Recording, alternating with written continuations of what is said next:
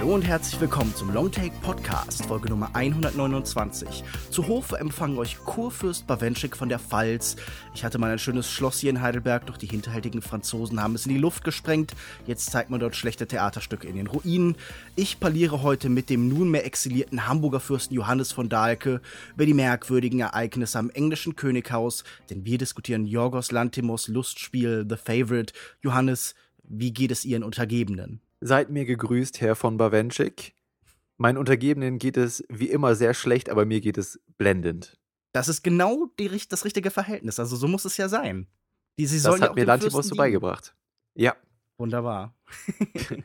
Feedback oder eine iTunes-Rezension haben wir in dieser Woche nicht. Deshalb würden wir auch sofort zur Diskussion kommen. Aber Joko, du wolltest noch eine kleine Empfehlung geben an all die Zuhörer da draußen? Ja, eine Empfehlung an alle Serienliebhaber da draußen. Ich glaube, wir beide sind ja in den letzten Jahren so ein bisschen von, von den Serien abgerückt. Ich, ich persönlich gucke gar nicht mehr so viele Serien, weil ich immer so das Gefühl habe, ich, ich verschwende meine Lebenszeit damit. Aber eine Serie, mhm. bei der das nicht der Fall ist, ist Better Call Saul. Die wird sicherlich einigen Leuten auch ein Begriff sein. Geheimtipp. Geheimtipp vielleicht nicht, aber es äh, wird jedenfalls nicht mit äh, Nominierungen bei den Emmys oder so äh, jedes Mal überschüttet oder äh, bei den Golden Globes. Und deswegen habe ich schon das Gefühl, dass die Serie so ein bisschen unter dem Radar fliegt. Es ist mhm. in diesem Breaking Bad-Universum die Geschichte von, von Saul Goodman. Und ich habe jetzt gerade die vierte Staffel nachgeholt aus dem letzten Jahr, die irgendwie im Sommer letzten Jahres auf Netflix kam. Und ich finde die Serie einfach super. Also ich kann sie empfehlen. Ich finde, es ist Drama auf höchstem Niveau. Das Schauspiel ist richtig klasse. Rhea Seahorn ist äh, einfach ein, ein Engel, eine Schauspielgöttin. Und äh, dementsprechend alle, die vielleicht ähm, Better Call Saul mal angefangen haben, aber nicht zu Ende gebracht haben, so genau wie du, Lukas mhm. Bawenschik, den kann ich empfehlen, äh, nehmt es doch wieder auf, denn die Staffel 3 und die Staffel 4 sind wirklich sehr, sehr gut. Ja, ich finde das auch schön. Die Serie hat echt kein Emmy gewonnen, kein Tony, kein, kein Oscar. Alles einfach übergangen. Ich würde sagen, wir kommen zu Yorgos Lantimos The Favorite. Gerne. Draußen herrscht ein Krieg zwischen vielen, drinnen einer zwischen dreien. Die englische Königin Anne, gespielt von Olivia Colman, ist durch ihre Krankheit schwach, launenhaft und leicht manipulierbar. Die wichtigsten Entscheidungen trifft deshalb ihre persönliche Beraterin, die Herzogin Sarah Churchill, gespielt von Rachel Weisz. Den Adel hält sie mit extravaganten Festen und Geschenken bei Laune, während das Volk leidet. Die Situation bei Hofe verändert sich durch eine Neuankunft jedoch schlagartig. Sarahs jüngere Cousine Abigail, gespielt von Emma Stone, hat ihren Adelstitel verloren und hofft auf eine Anstellung. Zunächst übernimmt sie als Dienstmädchen niedere Arbeiten, doch durch Charme und Intelligenz wird die Königin schnell auf sie aufmerksam. Es beginnt ein erbitterter Kampf zwischen Sarah und Abigail um Annes Gunst und den damit verbundenen Einfluss. In seinem dritten englischsprachigen Film, der mittlerweile für zehn Oscars nominiert wurde, spottet Jorgos Lantimos nicht wie üblich über das wohlsituierte Bürgertum, sondern nimmt sich dem historischen Adel an. Das Ganze orientiert sich lose an wahren Begebenheiten, ohne darauf besonders zu pochen. Im Gegenteil, die Vermengung von modernem und archaischem Duktus, die verfremdenden Weitwinkel- und Fischaugenobjektive, Breakdance im Ballsaal, All das geht von der Geschichte als Rekonstruktion aus einer zeitgenössischen Perspektive an. Joko, wir haben uns im Vorfeld schon ein wenig ausgetauscht und festgestellt, dass wir den Film beide mochten, aber nicht unbedingt begeistert waren. Das könnte daran liegen, dass in dem Film nicht unbedingt eine klare Dringlichkeit zu spüren ist. Warum diese Geschichte? Warum das politische Privatisieren und warum von Lantimos? Und warum eigentlich so viele Oscars? Man weiß nicht, warum dieser Film, warum jetzt, warum so. Lass uns zusammen so ein bisschen nach Antworten suchen. Hast du irgendeine Vermutung? Ja, ich habe mehrere Vermutungen, aber zunächst kann ich mal sagen, dass ich äh, es lieber habe, wenn The Favorite mit zehn Oscars überhäuft wird, als so manch anderer Film in den letzten Jahren, der auch, äh, zum Beispiel The Revenant oder solche Geschichten. Denn Lantimos, ich finde, das ist schon noch ein Film, den man nicht in diesem Stil nicht unbedingt von Lantimos kennt, aber es ist trotzdem noch ein Lantimos-Film. Also, um diese Fragen zu beantworten, finde ich, muss man so ein bisschen mal auseinanderhalten oder vergleichen, was dieses Werk jetzt von seinen früheren Werken unterscheidet und ähm, oder was, was sie auch gemeinsam haben. Und ich glaube, wenn man mit der Gemeinsamkeit anfängt, dann sind das diese, diese wechselnden Machtverhältnisse, die wir schon immer bei ihm hatten. Also wenn man bei Dogtooth an die, an die Eltern denkt oder jetzt zuletzt vielleicht in Killing of a Sacred Deer an das Verhältnis zwischen Colin Farrells Arztcharakter und diesem Jungen, der dann plötzlich ähm, seine ganze Familie in Unheil stürzt, auf irgendeine Art und Weise, dann finden sich immer wieder diese wechselnden Machtverhältnisse und das Spiel mit der Macht. Und das ist natürlich auch ein zentrales Thema hier im Film. Allerdings finde ich dann, dass da ein bisschen was fehlt. Du hast es jetzt als Dringlichkeit beschrieben. Ich würde das so ein bisschen als was Mystisches bezeichnen, was Lantimos früher ausgemacht hat, weil er eben genau, wie du beschreibst, immer unsere heutige Gesellschaft und auch unseren Alltag ähm, in so ein Parallelwelt-Setting gesetzt hat, in dem alles absurd und grotesk wirkt und das Schauspiel total minimalistisch ist, äh, fast schon roboterartig und Mhm. dadurch eben seinen Kommentar zu heutigen gesellschaftlichen Themen festilisiert hat. So. Und das haben wir hier nicht, weil das ist hier ein realistischerer Film, wobei darüber kann man sich dann vielleicht streiten, aber er wendet sich hier jetzt eben dem Historienfilm, dem Kostümdrama zu. Die Dialoge sind auch nicht von ihm geschrieben und die Schauspieler ähm, sind nicht so in ihrem Schauspiel nicht so zurückhaltend, vielleicht schlagen eher ins Gegenteil um. Und ich finde, da geht dem Ganzen dieses Mystische und äh, dieses Unnahbare, was ihn früher ausgemacht hat und wodurch seine Kritik eben immer so viel äh, Anklang bei, bei seinen Fans gefunden hat, das geht ihm verloren.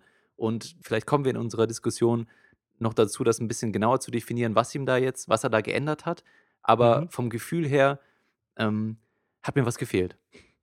Naja, ich würde sagen, was auf jeden Fall weg ist, das beschreibst du ja in Ansätzen schon eigentlich ganz gut, ist das Kalte. Es ist immer noch was Distanziertes und Distanzierendes da, aber wir haben hier tatsächlich Menschen und nicht Laborratten zum Beispiel, wie bei The Killing of a Sacred Deer oder bei Dogtooth, wo man nie das Gefühl hatte, das sind in irgendeiner Form Menschen, sondern das waren im besten Fall so die, die Bressonschen Modelle.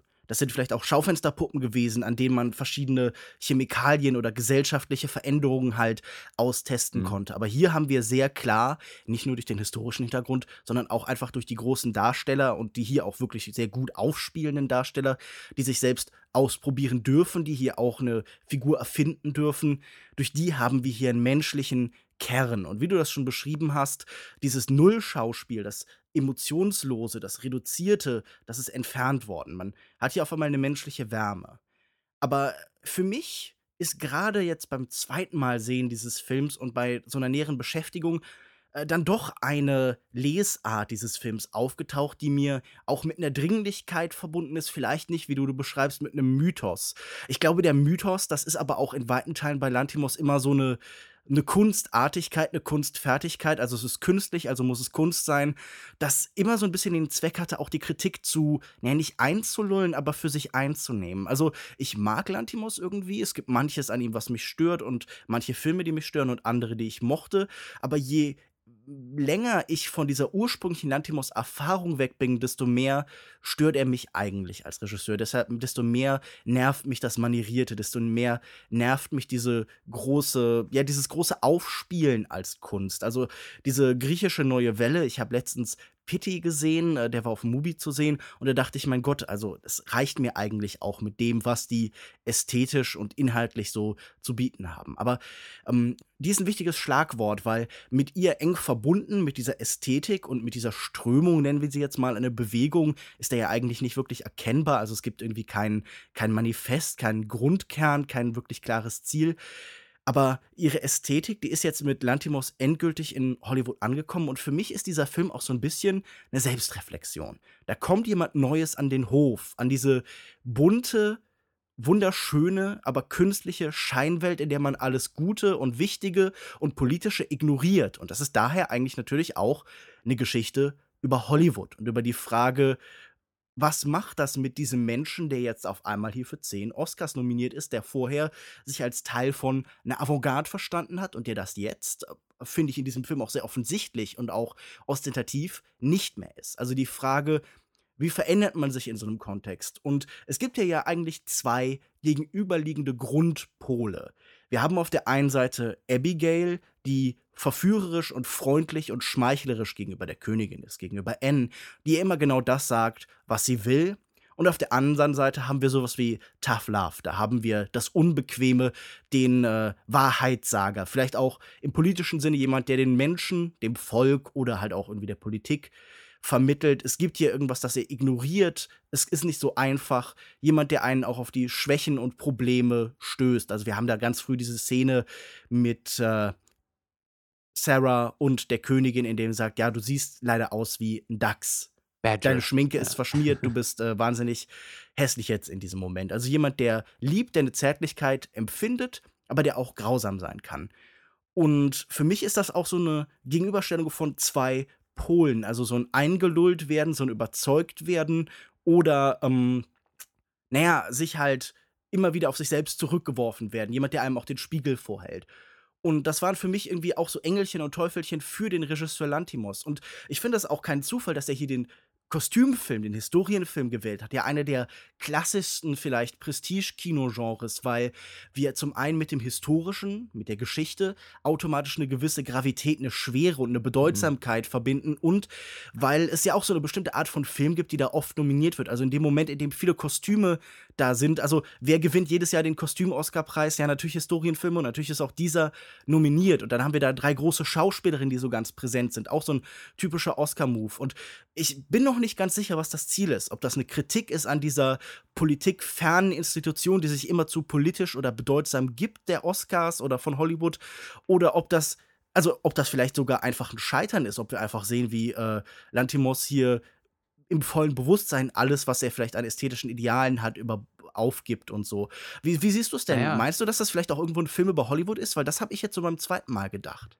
Also ich habe den Film nur einmal gesehen und diese Dimension hat sich mir beim ersten Mal nicht eröffnet. Ich finde es sehr interessant. Ich finde vor allem das Bild schön, ähm, dass Lantimos sich dann ja nach deiner Interpretation äh, in der Figur von Queen Anne äh, am ehesten wiederfindet und dann ja, gerade so mit, den, mit den letzten Bildern im Film ja diese zu, zu vielleicht zu einer Realisation kommt, äh, aber dann vielleicht ja auch irgendwie anerkennt, dass, äh, dass ihm langsam so ein bisschen ähm, das Alter oder eben oder sein Umfeld einholt und ihn irgendwie mhm. ähm, die Krankheit, der Wahnsinn, genau, der ja. Verfall.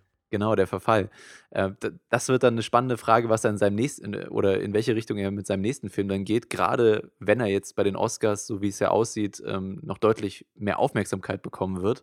Mhm. Ich finde die Interpretation interessant, aber doch hat sich mir das Gefühl der fehlenden Tiefe in dem Film so ein bisschen beschlichen, während ich drin saß. Ich fand natürlich, und darüber können wir vielleicht auch gleich noch reden, die, äh, das Drama, diese Dreiecksbeziehung, das Schauspiel und die Dialoge zwischen diesen Figuren wundervoll. Ich fand es super mhm. unterhaltsam. Mhm.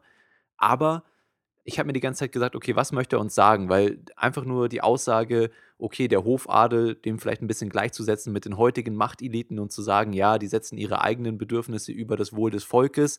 Mhm. Okay, das ist sicherlich ein, ein Thema in dem Film, aber das ist relativ schnell klar. Und dann ist da eben noch diese Dreiecksbeziehung. Und ich glaube, ähm, wenn man jetzt vielleicht diese selbstreflektive Ebene, die, die, die, sich mir nicht ganz erschlossen hat, in dem Film weglässt, dann ist da nicht viel mehr Fleisch an dem Ganzen. Und das ist genau das, was mir dann fehlt bei einem Lantimos-Film, der vielleicht sich manchmal ein bisschen zu stilisiert in seinen alten Filmen aufführt, aber eben auch zu dem Zweck, um, um ein umfassendes und komplexe Metapher zu liefern. Und die haben wir hier eben nicht. Ja, ich würde auch sagen, dass es ein Film ist, der fühlt sich sehr schnell sehr seicht an. Also dieser Vergleich zum Lustspiel, okay, aber ich dachte auch gerade so äh, beim ersten Mal sehen, ja, okay, was soll das eigentlich? Das war ja auch meine Einstiegsfrage, weil das ist ja eine Frage, die treibt mich auch um. Wir haben hier irgendwie eine politische Konstellation, also eine Figurenkonstellation, die auf was Politisches bezogen werden kann. Aber es ist alles so ein bisschen diffus. Man sieht hier vor allen Dingen Versatzstücke. Man hat das Gefühl, ja, es geht so ein bisschen um Geschichte, um unsere Beziehung zur Geschichte, weil wir in diesem historischen Rahmen die ganze Zeit Effekte haben, die uns in die Gegenwart holen. Es geht um diesen Zwiespalt, den ich gerade schon beschrieben habe, zwischen die Wahrheit ertragen und sich einlullen lassen vom Schönen, vom Affirmativen. Und dann geht es natürlich noch um naja, vielleicht auch sowas Emanzipatorisches. Es ist sicherlich mhm. ein Film, der auch oft als feministisch gelesen worden ist, weil, weil hier drei Frauen im Mittelpunkt stehen und weil die Männer in diesem Film dann ja maximal Kanonenfutter sind und beiläufig behandelt werden und sie sind Instrumente. Tumbe Idioten, sind, ja. Ja, genau, sie sind so ein bisschen lächerlich. Also wir, ich denke an Nicholas Holt, der in jeder Szene eine größere Perücke zu haben scheint, aber in immer kleineren Intellekt. und äh, der auch sexuell ja gar nicht ernst genommen wird, sondern der so beiläufig abgehandelt wird. Vielleicht, wenn du äh, auf äh, Breaking Bad zu sprechen kamst vorhin, so ein bisschen wie Walter White anfangs mhm. von äh, Skylar behandelt wird. Da ist irgendwie so eine Distanz und da ist auch so eine Gleichgültigkeit dagegenüber, gegen dieser Verbindung. Und diese Elemente sind natürlich alle ja in der Hinsicht typisch. Man hat ja oft das Gefühl, es gibt Filme, die bieten so eine Art Bedeutungssimulation an. Die setzen da so Versatzstücke hin und sagen dann, ja, guck mal, hier dieses Thema klingt irgendwie an und deshalb ist das ein bedeutsamer Film. Und ich finde auch, ist es bei diesem Film unheimlich verführerisch, einfach zu sagen, ja, das ist halt irgendwie so auf Prestige-Kino orientierter, aber trotzdem unterhaltsamer, konsumierbarer Nonsens. Also da sind halt irgendwie diese einzelnen disparaten Elemente, aber die äh, fügen sich nicht, nicht nur zu einem Ganzen, sondern die bieten auch einzeln sehr wenig. Und da würde ich halt wirklich sagen, ich glaube, am interessantesten ist der wirklich mit dieser autoristischen Lesart, wenn man hingeht und Ja. sagt, hier ist jemand, der versucht, sich mit sich selbst zu beschäftigen und mit dem System, in dem er lebt. Weil wenn man halt so diese wunderschöne, aber eigentlich nur scheinende Welt halt als eine Metapher für wirklich vielleicht auch den Historienfilm, für das Prestige-Kino versteht, dann wäre das ja irgendwie schon eine subversive Geste. Dann hätten wir jemand, der hat sich tatsächlich ganz oben eingeschlichen. Der hat sich einfach nur durch ein Schmeicheln ganz nach oben, naja, nicht hochgeschlafen, aber so ein bisschen, ja, vielleicht doch. Also zumindest insofern, dass er alle Wünsche erfüllt, alle Voraussetzungen, die das Prestige-Kino an seine größten Produktionen hat, weil es wirkt bedeutsam, es sieht alles gut und manierlich aus, es sind große Schauspielleistungen. Aber ich weiß jetzt auch, genau wie du sagtest, in dem Moment, in dem ich diese Feststellung habe, bin ich so, ja, okay, aber umarmt er nicht einfach diesen Zustand? Also, was ist, wenn diese vermeintlich subversive Geste einfach eine Unterwerfungsgeste ist? Aber das, und da finde ich dann, dass dann wieder interessant wird, ja gerade in dieser letzten Szene eigentlich abgebildet, indem wir diese Überblendungen sehen, indem diese Figuren, die äh, triumphalen, besiegten Figuren so zueinander kommen und dann auch das große Trauma von äh, Olivia Colman von Anne nochmal halt ihre Präsenz zeigt. Also, das, das scheint mir schon doch irgendwie da drin gespiegelt zu sein. Aber ich muss auch sagen, ich kann meinen Finger nicht wirklich drauflegen. Es ist in der Hinsicht so ein bisschen so ein, so ein glitschiger, so ein schlüpfriger Film, der immer, wenn man ihn auf irgendwas festnageln will, so wie Wackelpudding doch wieder runterfließt. Du hast gerade schon angesprochen, dass das hier vielleicht äh, oder mit Sicherheit ein sehr emanzipatorischer Film ist oder zumindest so gelesen wird. Und das würde mich noch so ein bisschen interessieren, weil jetzt in der Rezeption ist mir aufgefallen, dass es wirklich, und das, ähm, das macht dich ja häufig skeptisch, wenn es so gar keine negativen Kritiken zu einem Film gibt. Äh, Mhm. Und es macht mich einfach ein bisschen stutzig, dass dieser Film so als feministisch und emanzipatorisch beschrieben wird und sich keiner daran, äh, keiner darüber aufregt, keiner aneckt. Weil, ich meine, wir leben in einer Zeit, wo ein Gillette-Werbespot äh, irgendwie zehn Shitstorms auslöst bei Männern und Mhm. Frauen. Zehn verschiedene Interessensgruppen. Die einen sagen, Frauen brauchen keine Männer, um auf sie aufzupassen. Die Männer sagen, wir fühlen uns hier missverstanden, missrepräsentiert. Äh, und ein Film, der drei Frauenfiguren so in den Mittelpunkt rückt, dass der überhaupt gar keine Diskussion über, über die Frauenrolle auslöst, das macht mich ein bisschen stutzig, weil ich finde, hier schon Potenzial. Also natürlich kann man einerseits sagen, und ich finde es super, dass hier die Männer total eine Nebenrolle spielen und einfach nur ein, ein Macht- und Liebes- äh, und sexuelles Verhältnis zwischen drei Frauen gezeigt wird, was super unterhaltsam ist. Und gleichzeitig schwingt da aber auch diese ähm, eine mögliche Lesart mit, die vielleicht für manche Leute problematisch sein kann, äh, zu sagen, okay, das ist ein typischer Zickenkrieg hier. Also äh, Thomas Middleton hat irgendwie schon gesagt, Women beware women. Und äh, auch heute in der heutigen MeToo-Debatte wird, werden ja auch viele, werden vielen, wird vielen Frauen vorgeworfen, sich nicht hinter die Fra andere Frauen zu stellen und dann nicht mitzumachen und somit das Ganze zu unterwandern, die ganze Bewegung. Und ähm, das, was, wie würdest du das Bild der, der Frauen, das hier transportiert wird, bewerten oder, oder interpretieren? Naja, also ich meine, es schafft natürlich erstmal so einen utopischen Raum, in der in so einer Vergangenheit, oder es, schafft keinen utopischen Raum, es wählt einen Raum, in dem das eine Realität war, in dem viele Teile von dem, was äh, hier gezeigt wird, tatsächlich so oder sehr ähnlich zu dem, was hier gezeigt wird, Ja. passiert sind. Das schützt das Und- Ganze ein bisschen, das stimmt, ja. Nee, und das, das gibt ihm ja eine gewisse Qualität. Das ist ja auch eine Feststellung, okay, selbst in unserer Geschichte, die sie oft von diesem Argument oder von diesem Gedanken geprägt ist, ja, es gab so lange eine männliche Herrschaft, die ist eigentlich zumindest in Ansätzen falsch. Also wir haben hier in dieser Zeit schon einen Rahmen, in dem das möglich ist. Das ist natürlich eine Lesart durch den Blick der heutigen Zeit. Und ich würde jetzt auch sagen, dass in der Monarchie als Instrument, als Struktur jetzt nicht unbedingt was äh, Emanzipatorisches Nee, nicht angelegt wirklich. ist. Ich würde Also jetzt diese- argumentieren. Ich meine, diese Hm? drei Frauen sind die einzigen mächtigen Frauen in dieser ganzen Gesellschaft. Sonst Genau. sehen wir im Parlament nur Männer, ja.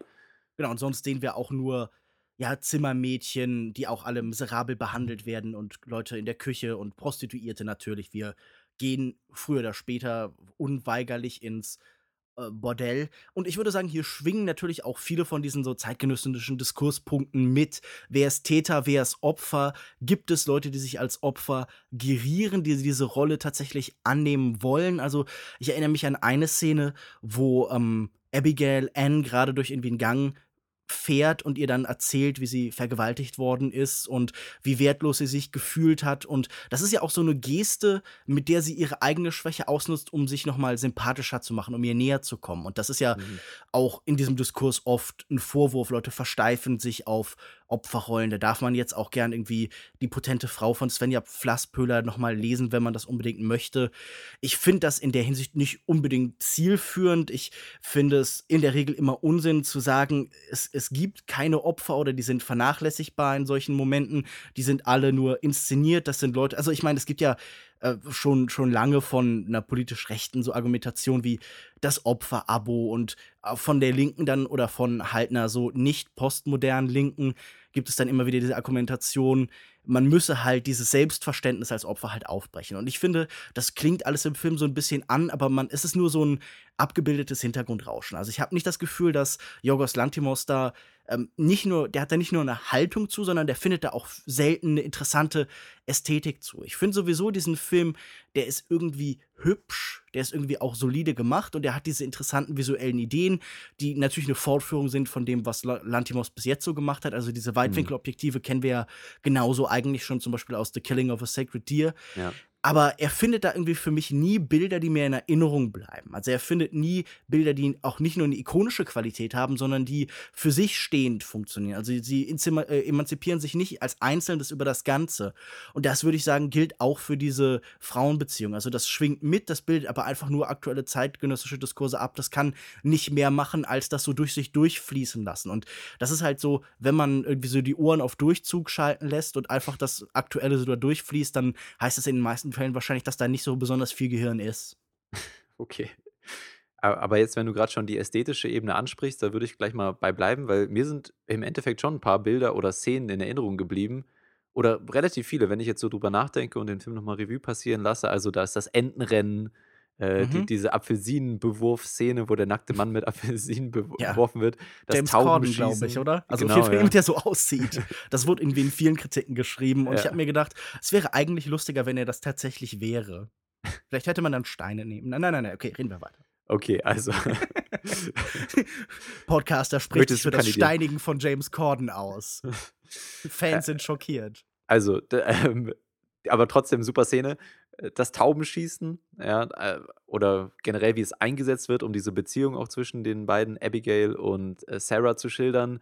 Ähm, der Tanz bei der Party, de den wir irgendwann sehen, der total überzogen ist, ist eine super, also mhm. die hat in meinem Kinosaal, glaube ich, auch für die meisten Lacher gesorgt. Generell ein oh. sehr lustiger Film, aber diese Tanzszene, die war so over the top, das ist, ähm, und die hatte auch eine gewisse Länge, was dem Ganzen ja auch noch sehr zuträglich ist äh, in seiner komödiantischen Note.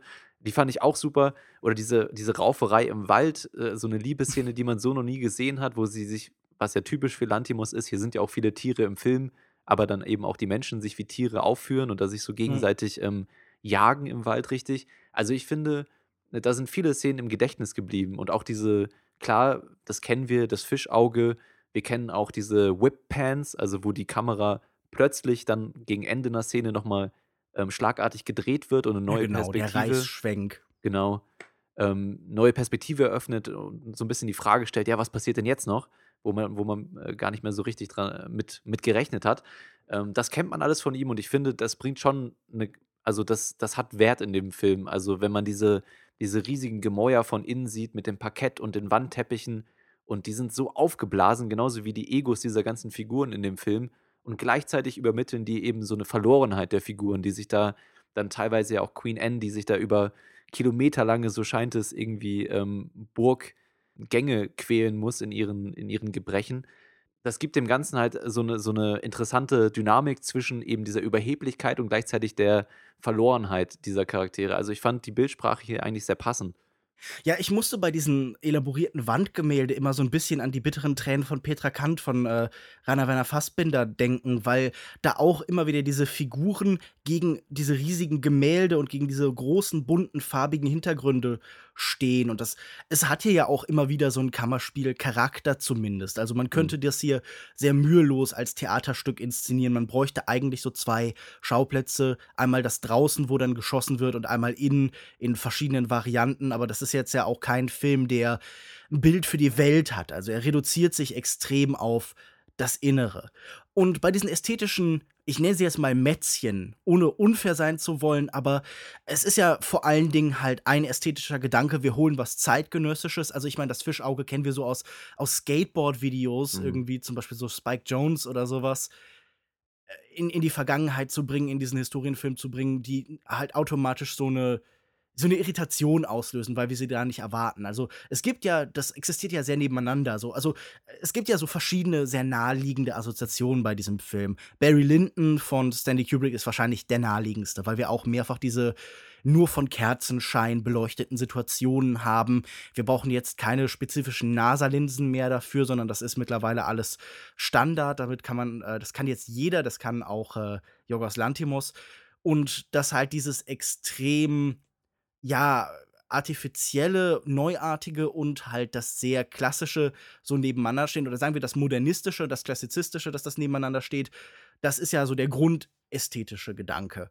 Und äh, ich muss auch sagen, dass, dass die Ästhetik des Films sich dann doch relativ schnell erschließt. Also mir sind natürlich Bilder in Erinnerung geblieben, aber ich sehe halt irgendwie all diese Szenen so selten als einzelne, sondern, sondern verstehe die immer als Ganzes. Also wenn Mhm. die jetzt die ganze Zeit in so einem, in diesem Zimmer mit den bunten Wänden, mit diesen bunten Verzierungen gestanden hätte, dann hätte das für mich keinen großen Unterschied gemacht. Da sind wenig Akzente. Und ich habe jetzt auch, wenn du diese merkwürdigen äh, Kameraentscheidungen ansprichst, habe ich mir eine Frage gestellt, die ich mir öfter stelle. So, was ist, was bedeutet es eigentlich, wenn ein Film merkwürdig ist? Also wenn er fremdartig und andersartig ist. Das ist ja etwas, das man sich in der Regel als Kritiker ja doch irgendwie wünscht. Man will keine Konfektionsware, keinen Standard haben, sondern man will das ungewöhnliche, wilde und das Erlebnis halt in irgendeiner Form sehen. Und es gibt natürlich mittlerweile ganz viele Filme, die sich diesem Zustand oder diesem Wunsch, diesem Bedürfnis sowohl des Kritikers al- als auch des Zuschauers, der Kritiker ist ja auch ein Zuschauer, das vergisst man manchmal, bewusst sind und die deshalb so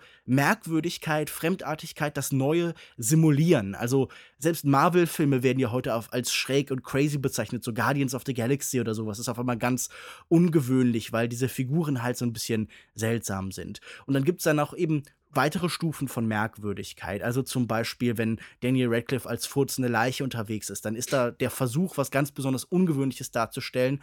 Aber wir haben diese Diskussion ja schon geführt. Für mich fühlte sich das dadurch gerade so banal an. Also es fühlte sich an, als wollte man so die eigene Banalität überstrahlen. Glaubst du denn, dass Jorgos Lantimos jemand ist, der wirklich was genuin Ungewöhnliches und vielleicht transgressiv Überraschendes hat? Oder ist das alles halt nur ist das nur wie Werbung, die ja auch oft aufmerksamkeitsheischend ist, also indem man halt irgendwelche Grenzen bricht oder so? Ah, ich weiß gar nicht, ob hier so Ob das so eine klare Linie ist überhaupt? ja, und ob er also, ich ich ich unterstelle ihm auf jeden Fall nicht die Intention, das bewusst zu machen, sondern ich glaube schon, dass einfach der künstlerische Gedanke bei ihm im Vordergrund steht und wirklich, äh, versucht, durch die Bilder, so wie ich das eben versucht habe, ähm, zu schildern, erst mal 'ne interessante Bildsprache zu finden. Also, diese diese Dynamik zwischen diesen, äh, opulenten Fischei Fischaugenmotiven und dann gleichzeitig aber auch immer wieder der Schnitt auf die Nahaufnahmen von den Gesichtern, die Augen, ja, von von Emma Stone kann man natürlich auch gut filmen in dem Fall. Ähm, und andererseits eben die Bedeutung, die da die da mitschwingt, ja, die dieses Aufgeblasene und gleichzeitig das Verlorene und der Fokus auf die Charaktere in dieser Welt, ja. Und, ähm, also, natürlich ist immer irgendwas, was mit dieser mit dem typischen mit der typischen Bildsprache von Hollywood bricht, ist immer erst mal merkwürdig für die Großzahl der Zuschauer. Wenn Mhm. wenn man jetzt mit so jemanden wie uns oder oder wie dich kann man damit natürlich nicht so wirklich überraschen. Und vor allen Dingen, ähm, glaube ich auch, dass das sich dieses Gefühl der Merkwürdigkeit dann über den Film legt. Also, das ist wie, ähm, wenn du zum ersten Mal im 3D-Film sitzt oder diese die die erhöhte Framerate. Der normale Zuschauer, denke ich, wird sich daran auch gewöhnen, ja? Also, ich habe auch zum Beispiel bei bei mir im Kino saß rechts neben mir jemand, ähm, der mit seiner Freundin da war und der hat direkt zu Beginn nach der ersten 2 Einstellungen hat er mit den mit den Händen so dieses Fischaugen, äh, Objektiv quasi geformt, um mir zu sagen: „Guck mal, mir ist aufgefallen, hier ist irgendwie was verzerrt.“ Mhm. Äh, aber ich denke, das verschwindet dann relativ schnell, so sobald man sich dran gewöhnt hat. Und deswegen würde ich ihm nicht un unterstellen, hier einfach nur merkwürdig zu sein, um herauszustechen aus der Masse. Ja. Aber das ist ja eigentlich interessant, dieser Effekt, den du beschreibst, den finde ich ja in der Regel eigentlich schön, wenn auch große Produktionen auf die Weise formalistisch sind, dass sie zumindest Form begreifbar machen, dass sie uns die Feststellung äh, nahelegen, guck mal, meine Form, die Art, wie ich inszeniert bin, bedeutet etwas. Es gibt natürlich da unterschiedliche Weisen von Aufdringlichkeit und es kann auch wahnsinnig nervig sein, aber interessant finde ich das in der Regel dann eigentlich schon. Und natürlich hast du recht, Merkwürdigkeit, Fremdartigkeit, das ist ja immer auf den eigenen Erkenntnisstand bezogen. Also wenn man halt irgendwie im 17. Jahrhundert lebt und bis jetzt nur das eigene Dorf gesehen hat, dann ist es ein Kamel das groteskeste Monster. Wenn man das allerdings aus YouTube-Videos und aus dem Zoo vielleicht sogar kennt, dann ist das ungleich weniger spektakulär. Und so gibt es immer einen unterschiedlichen Erfahrungsraum. Aber bei Lantimos habe ich dann doch schon oft das Gefühl gehabt, diese Verfremdung, diese Roboterhaftigkeit in alten Filmen dient auch so ein bisschen dem Zweck, auf sich selbst zu verweisen. Also diese griechische Greek Weird Wave, das ist ja der Markenkern, mhm. das Merkwürdigsein, die äh, hatte da auch schon immer so was nicht selbstgefälliges, aber das war auch immer so ein bisschen Selbstzweck. Und ich muss ja sagen, in diesem Film ist es ja auch wahnsinnig zurückgeschraubt. Und ja. ich finde das irgendwie interessant, so, das ist so die Merkwürdigkeit, die von weit ausgelegten Gremien verstanden wird. Also so eine Merkwürdigkeit, die niemandem wirklich stört oder irritiert. Das würde ich halt definitiv sagen. Ich finde, hier versteht es Lantimos und deswegen wird der Film ja auch immer so als jetzt als ein zugänglichster Film mhm. bezeichnet und verstanden. Einerseits etwas unkon unkonventionelle Entscheidungen zu, tre zu, zu, treffen, in der Bildsprache zum Beispiel, und gleichzeitig dem Zuschauer aber auch einen Weg in diesen Film zu offerieren. Also zum Beispiel wurde er bewusst entschieden, er hat das Drehbuch zwar nicht geschrieben, aber es ist in, in der Jetztzeit, in der Sprache der Jetztzeit, es ist keine altertümlichen Rede, Redewendungen. Und das Ganze gibt natürlich dem modernen Zuschauer einen viel einfacheren Zugang, als wenn das Ganze komisch aussieht und dann auch noch komisch klingt und man vielleicht nicht alles versteht, Untertitel braucht oder sonstiges. Also ich glaube, dass er hier vielleicht ähm, war es auch nicht seine eigene Entscheidung. Wie gesagt, er hat das Drehbuch ja dann nur als Film adaptiert oder beziehungsweise hat das Drehbuch, das wurde nicht von ihm geschrieben. Ähm, und sowieso, kann er überhaupt Dreh, Drehbücher auf Englisch schreiben? Ja, bestimmt, egal. Das wird er schon hinkriegen.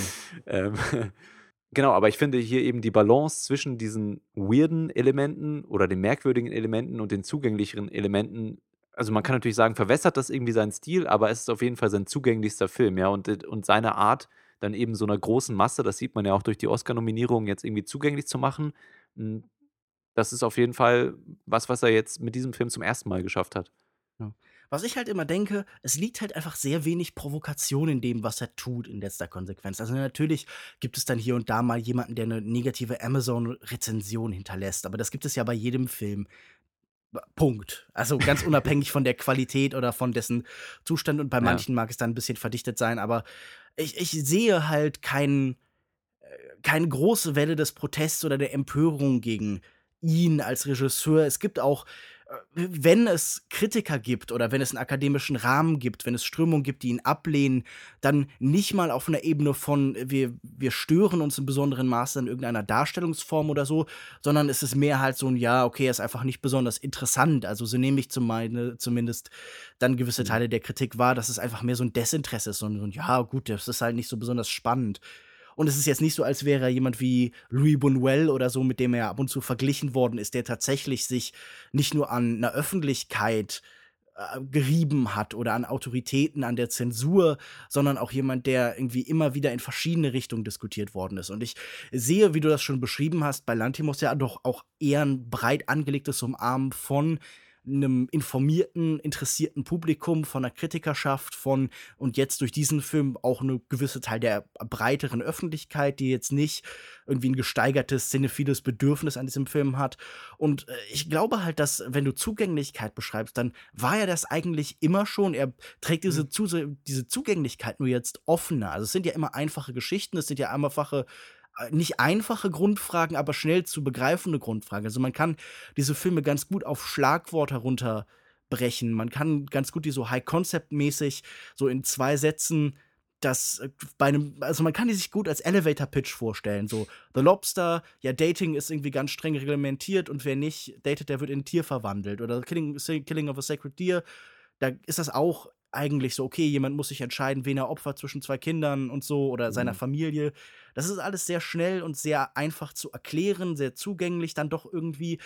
es hat nur so bestimmte Schichten jetzt, die über die Zeit abgetragen worden sind, so zwiebelmäßig. Und jetzt sind wir beim Kern der Zwiebel und da weint dann nicht mehr niemand mehr, weil da muss nicht mehr geschält werden. Ähm, aber was ich noch sagen wollte, was ich mich Ja. auch gefragt habe, Schauspiel. Es gibt ja irgendwie verschiedene Thesen dazu. Überschätzen wir Schauspieler, unterschätzen wir Schauspieler. Alfred Hitchcock hat gesagt, Schauspieler sind Vieh. Er will eigentlich nur irgendwie drei Gesichtsausdrücke von Jimmy Stewart, die passen. Die Frauen sollen schockiert gucken, wenn sie schockiert sind und traurig gucken, wenn sie traurig sind, aber sonst sind sie für ihn eigentlich nur Instrumente, um Story zu erzählen. Und wenn wir am Anfang nach der Dringlichkeit fragen, nach dem Zweck dieses Films, dann frage ich mich, reicht es nicht, Figurenkonstellationen zu erforschen? Also es gibt ja durchaus Teile des Kinos, die einfach sagen, wir erforschen nur, wie sich Menschen zueinander Mhm. verhalten. Wir erforschen an ihren Körpern zum Beispiel äh, Körperlichkeit, Geschlechterbeziehungen. Wir ab- erfassen über ihre Körper politische Fragen oder so. Also wäre es nicht spannend genug, hier eine Liebesgeschichte oder einen Streit zu sehen zwischen drei Menschen, die sich einander was bedeuten oder auch nicht, die sich manipulieren, verführen, äh, einander annähern und wieder zurückstoßen? Also wäre, ist das nicht eigentlich genug? Das ist eine Frage, die ich mir gestellt habe, als ich irgendwie gehört habe, ähm, auch in manchen Kritiken so, ja, was soll das? Was, wo ist der Wesenskern? Was ist das Ziel? Ja, war es dir genug? Also also, mir war es unterhaltsam genug, so viel steht mal fest. Und ich bin natürlich als Lanthimos-Kenner oder jemand, der zumindest alle oder fast alle seine Filme gesehen hat, mit einer gewissen Erwartung an den Film rangegangen. Deswegen, ähm, begnügt man sich vielleicht als als, ähm, erfahrener Zuschauer dann nicht unbedingt mit dieser Liebesgeschichte. Aber ich würde auch argumentieren, dass also, erstmal, ich fand die Geschichte und diese und das Spannungsfeld zwi zwischen diesen 3 Frauen wunderbar und unterhaltsam, aber ich glaube, wenn man wenn du jetzt solche Filme ansprichst, die sich wirklich nur darauf fokussieren, ja, dann ist hier zu viel dann sind hier zu viele Ablenkungen, die, ähm, den Fokus von dieser Beziehung wieder runternehmen oder die zumindest irgendwie andeuten: „Okay, ich will hier mehr sagen als das“, ja? Und und dann kommen wir wieder zu dieser Geschichte, dass er vielleicht dann doch auch selbst mehr sein will und merkwürdiger sein will und es ihm nicht reicht, äh, 'ne Liebesgeschichte oder eine Dreiecksbeziehung zu Mhm. schildern. Oh, ich glaube also, dafür müsste ich dann mehr Hintergrund zu Sarah haben. Queen Anne hat, glaube ich, von diesen 3 Figuren den meisten Hintergrund und auch also, die haben alle einen Bogen, einen Charakterbogen. Mhm. Ähm, alle entwickeln sich in 'ne Richtung, die man am Anfang nicht unbedingt so vorhergesehen hätte. Ich fand aber gerade, dass Olivia Colmans Figur von der Königin, ähm mehr Face Facetten hatten als die anderen. Also, die die anderen beiden Figuren, die starten an einem Punkt und enden an 'nem zweiten Punkt und dann hat man einmal diese Wandlung durch, ja. Bei Abigail ist es, sie ist naiv, unerfahren, gutmütig und wird dann durch zu zu 'ner durchtriebenen Figur und bei Mhm. Sarah ist es genau andersrum. Da da hat man am Anfang das diese die Sympathien wechseln dann. Und bei Queen Anne ist es so, dass man da immer mehr häppchenweise, äh, lernt von ihrem Leben, teilweise auch sehr also, durch sehr offensichtliche, ähm, Beschreibungen im Drehbuch, aber das hat mich nicht gestört in dem Moment. Äh, vor allen Dingen, weil dann eben diese Metaphern zum Beispiel mit den Hasen, die ist zwar mega offensichtlich, aber die ist einfach so originell, dass man ähm, dass man das einfach nur Mhm. klasse finden kann.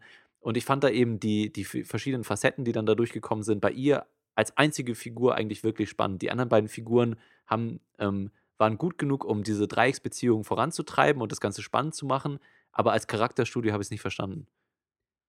Ja, ich muss auch sagen, natürlich ist Queen Anne hier die spannendste. Olivia Colman bringt, äh, die beste Leistung. Ich finde sie eigentlich auch die interessanteste Darstellerin. Also, ich finde sie eigentlich überall, wo sie auftaucht, eine große Bereicherung, ob sie in Serien oder Filmen auftaucht. Ich bin, äh, immer hoch erfreut und ich finde tatsächlich, die schönsten Momente sind die, in denen wir erkennen können, in denen durchklingt, was also, was ich, so habe ich das zumindest gelesen, was sich, äh, Sarah und die Königin gegenseitig bedeuten. Wenn Mhm. wir ihre Geschichte, ihr gemeinsames Leben miteinander irgendwie begreifen können. Wenn wir plötzlich sehen, es gibt Rituale, es gibt eigene Inside-Jokes, es gibt ein eigenes Verständnis für den jeweils anderen, auch ein Verständnis dafür, wie man ihn wirklich glücklich macht. Also, auf einer Ebene von die die nicht nur die unmittelbare Befriedigung ist, sondern auch auf die Art und Weise, wie jemand zu seinem eigenen Glück zwingen kann. Und die haben für mich auch zwischendurch immer wieder so was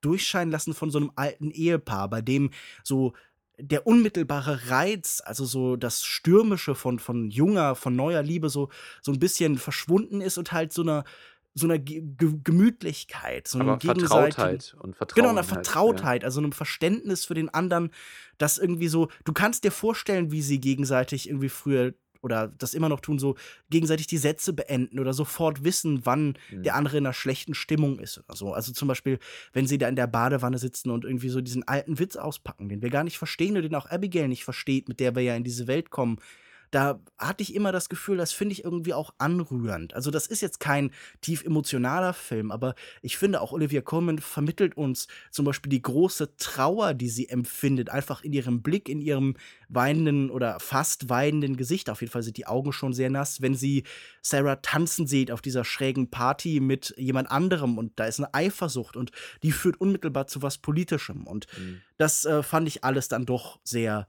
gelungen eigentlich. Und ich habe mich gefragt, ist mir Schauspiel genug? Und ich muss sagen, meistens ist es eigentlich nicht so. Also ich erinnere mich zum Beispiel an einen Film, den empfand ich sehr einfach nur als Schauspielschule, als Schauspielübung. Da habe ich das Gefühl, man sieht im Handbuch vor, äh, zu, das verfilmt wird, nämlich Madeline's Madeline von Josephine Decker. Das ist so ein amerikanischer Indie-Film, der von bestimmten, von einer bestimmten Art von amerikanischen Kritikern sehr hoch gehalten worden ist. Ich habe den Köln auf dem Filmfestival gesehen und war überhaupt nicht angetan. Und ich merke, ich will schon auch immer Filme, die in irgendeiner Form mit der Welt interagieren, mit mir interagieren, die nicht einfach nur so eine reine Aneinanderreihung von körperlichen Bewegungen sind. Also ich denke zum Beispiel an einen Film wie High Life von Claire Denis, der kommt ja auch in Deutschland demnächst raus. Der versteift sich auch sehr auf Körper, auf Interaktion, aber der hat mir dann doch das Gefühl gegeben, er verharrt nicht in sich selbst.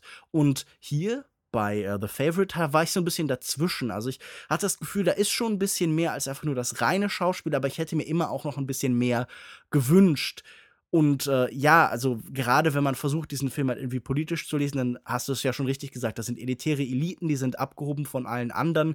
Da sind private Entscheidungen, die politische Konsequenzen haben. Ein, ein einfaches Sentiment, ein einfaches Gefühl in einem Augenblick zerstört irgendwo in der Ferne tausende Leben oder auch mhm. nicht. Das mag sicher richtig sein, aber ich würde mir wünschen, dass ein Kino, das von ja, der politischen Machtlosigkeit irgendwie handelt, auch zeigt, wie die sich ausdrückt, dass mir sie, dass das, ja, das Ziel, das Subjekt dieser Machtlosigkeit irgendwie vorführt. Also, das muss jetzt nicht ein revolutionäres Subjekt sein, das da wieder gefunden wird, aber ich will, wenn es um Volk geht, ein Volk irgendwie begreifen. Mhm. Und wenn es eine Isolation ist, wenn das Volk fern ist, dann möchte ich die absolut haben, wie bei Albert Serra. Dann möchte ich eigentlich, also bei der Tod von Ludwig XIV., dann möchte ich im Idealfall vielleicht noch nicht mal so richtig Nachrichten aus der Ferne haben. Das ist bei Albert Serra schon noch so. Aber ich denke, dann muss man diese Isolation wirklich so weit spürbar machen wie möglich. Und hier, das ist für mich ein Kompromiss in der Hinsicht. Das fand ich so ein bisschen enttäuschend. Ja. Also, ich glaube, politisch könnte man hier einfach entweder konsequenter sein oder einfach die bestehende Ästhetik noch radikaler durchführen. Das ist ja, also im Endeffekt lasse ich meine Kritik bei solchen Filmen ja auch oft runterbrechen auf, macht's halt einfach konsequent. Ja, ich glaube, dann vielleicht hast du doch recht und es ist doch mehr Charakterstudie als äh, politischer Kommentar, weil ich jetzt gerade, wo du diesen Machtbegriff ins Spiel gebracht hast, äh, den hatte ich auch am Anfang schon erwähnt, dass es eben zwischen diesen Menschen so ein bestimmtes Machtverhältnis gibt, aber natürlich auch die Macht, die diese Charaktere politisch halten, eine Rolle spielt. Und ich glaube, es ist weniger dann die Auswirkung dieser Macht als die Gründe, warum, warum Menschen machtgierig sind oder warum mhm. sie dorthin wollen. Ja, also da hat man dann irgendwie die, die Selbsterhaltung oder die Angst, wenn wir Abigails Figur nehmen, die eben fast alternativlos ist. Ja, entweder sie lässt sich weiter durch irgendwelche Bleiche die Hände verätzen oder sie versucht sich da irgendwie hochzuschlafen in, diese, in dem Hofadel. Ähm, mhm. Ähm, und oder auch wenn es nur Liebe ist, ja, aber diese verschiedenen Gründe, äh, warum hier, ähm, warum die Figuren versuchen, an die Macht zu kommen und, und nach dieser Macht zu greifen. Und ich finde auch bei Sarah ist es nicht ganz ausdiskutiert, ob sie es nicht vielleicht doch aus einem, ein wenig aus einer altruistischen Sicht macht. Also Abigail total egoistisch, die Queen ähm, hat ihre eigene Leidensgeschichte, die sie irgendwie beeinflusst. Und bei Sarah, finde ich, ist es nie ganz klar, macht sie das aus ähm, Egoismus, um sich und vielleicht auch ihren Mann weiter voranzubringen, aus Liebe zur Königin ähm, oder, oder vielleicht auch wirklich aus Liebe zu ihrem Volk ich finde, das ist nicht, nicht ganz klar und das, ist, das macht das Ganze interessant. Also es ist vielleicht in der Hinsicht doch eher ein Kommentar, äh, wie sowas entsteht und warum diese Menschen so sind, als was passiert dann, wenn es erstmal so ist. Ja, es ist in der Hinsicht vielleicht so eine Hinleitung einfach zu einer bestimmten Art von Mensch und vielleicht auch zu einer bestimmten Art von ja nicht politisch im System, aber wie sich das im Privaten ausdrückt. Und das finde, wie gesagt, das ist theoretisch in der Form interessant, mhm. aber ich verstehe auch jeden, der frustriert damit ist, der das Gefühl hat, da müsste mehr geliefert werden. Aber ich habe gerade auch noch überlegt, was denn wäre, wenn man im Soundtrack von Bowser äh, Gib mir mehr von dem, was du Liebe nennst, eingespielen würden. Das wäre schon nicht gut, oder? Nee, wäre überhaupt nicht gut, ne. Das war ja eine ganz, ganz schreckliche Idee, aber es würde inhaltlich irgendwie passen. Ich würde sagen, damit sind wir auch an einem organischen Endpunkt angekommen. Wir haben eigentlich alles Große besprochen, was uns wichtig erschien. Kommen wir doch zu einem Fazit. Joko, wie würdest du abschließend The Favorite bewerten? Also, wir waren jetzt ja beide sehr kritisch mit dem Film. Ich, ich finde trotzdem, dass die zehn Oscar-Nominierungen, also Oscars, was bedeuten schon Oscars? Ja, ne? So viel wie Sternewertung ungefähr, ne? wahrscheinlich sogar noch ein bisschen weniger. Ähm, Zumindest weniger als deine Sternewertung. Ja, aber ich finde, die sind verdient. Also ich finde die Kamera, Kostüm und, und was nicht alles äh, nominiert wurde, aber auch als bester Film, da kann ich schon ein Fan von Favorite sein, wenn, wenn dann die Oscar-Nacht kommt. Äh, ich fand, es ist ein super unterhaltsamer Film. Diese Dreiecksbeziehung macht Spaß. Es ist ein witziger Film. Es ist ähm, For Better or Worse Lantimos zugänglichster Film. Ja, er ist witzig, er, er hat super Dialoge. Ähm, diese Beziehung ist interessant, es wird spannend bebildert. Ich fand auch die Bildsprache überzeugend. Ich fand äh, dieses Spannungsverhältnis der Bilder super, diese Opulenz und die Verlorenheit und die Nahaufnahmen. Und dann gibt es auch noch eine, eine super Handjob-Szene, über die wir jetzt noch gar nicht gesprochen haben. Was mhm. eigentlich, äh, naja, gut, ich glaube, viel gibt es ja auch nicht so zu sagen. Mhm. Naja, irgendwann muss merkwürdiger Sex bei Lantimos vorkommen. Also, das ja. gibt es ja immer. Genau. Und trotzdem hat mir was gefehlt, ja. Und ich fand jetzt, ich finde diese Entwicklung bei Lantimos nicht schlecht. Ich finde es besser, als wenn er jetzt einen zweiten, zweiten Film wie Killing of a Sacred Deer gemacht hätte. Und vielleicht sind wir als Publikum irgendwann dieser Art auch überdrüssig. Vielleicht hat er jetzt rechtzeitig den Absprung geschafft und äh, ich bin gespannt, was als nächstes kommt. Äh, äh, ich finde generell dieses Spannungsfeld, in dem er ist, äh, das hattest du, glaube ich, in deiner Kritik auf, auf Filmstarts auch geschrieben, dieses Spannungsfeld noch nicht ganz in Hollywood angekommen, aber auch nicht mehr Greek New Wave, ähm, irgendwo so dazwischen. Das finde ich sehr interessant. Und äh, also ich finde, ihr solltet euch den Film angucken. Es ist allein schon schauspielerisch eine, eine, Offenbarung von den drei Damen hier. Er hat auch das Potenzial, so wie du es jetzt gemacht hast, ihn ruhig noch ein zweites Mal zu sehen. Und ja, es hat eine super, super Überblende am Abschluss. Die ist eigentlich schon Grund genug, um diesem Film hier viereinhalb Sterne zu geben. Und Lukas Bawenschik, du magst ja von Sternewertungen halten, was du willst. Aber in der angesprochenen Filmstars, äh, Filmstarts-Rezension, Filmstars oder Filmstarts? Filmstarts. Filmstarts heißt die Filmstarts. Aber in der angesprochenen Filmstarts-Rezension, da hast du auch eine Sternewertung gegeben. Wie viel hast ja, du denn das, da vergeben? Das lässt sich nicht vermeiden. Also, das kann man da ja dann nachlesen. Das muss ich ja jetzt noch nicht ah, nochmal in diesem Podcast hier wiederholen.